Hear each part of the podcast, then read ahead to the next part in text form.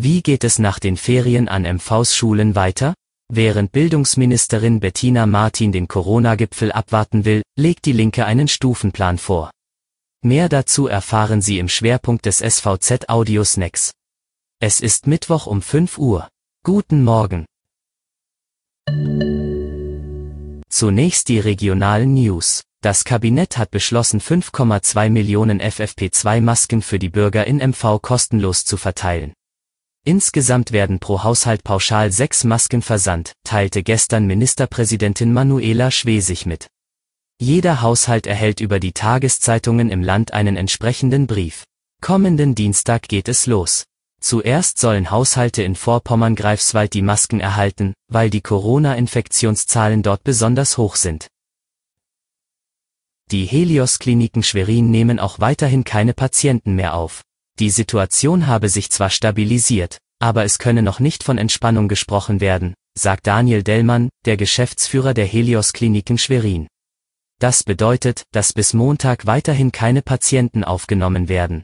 Von Notfällen, dringlichen Behandlungen und Geburten abgesehen. Zum Schwerpunkt. Eltern von Schulkindern müssen sich weiter gedulden. MVs Bildungsministerin Bettina Martin will erst nach der Kanzlerschalte der Ministerpräsidenten Mitte nächster Woche über das Vorgehen an den Schulen nach den Winterferien entscheiden. Die Entscheidungen müssten vom aktuellen Infektionsgeschehen abhängig gemacht werden.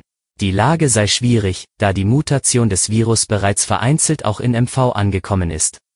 Bei der Schaltkonferenz der Ministerpräsidenten der Länder mit Bundeskanzlerin Angela Merkel soll darüber beraten werden, wie es nach dem Ende des gegenwärtigen Lockdowns am 14. Februar generell weitergehen soll. Die Linke hat unterdessen einen Stufenplan zur Corona-Lockerung vorgelegt.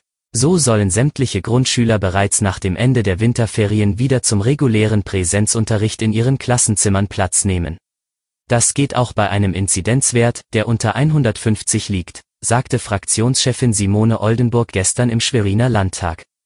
Nach ihren Angaben rechnen Medizinexperten damit, dass Mitte März in Mecklenburg-Vorpommern landesweit die 7-Tage-Inzidenzen unter 50 fallen und damit auch Infektionswege wieder nachvollzogen werden könnten.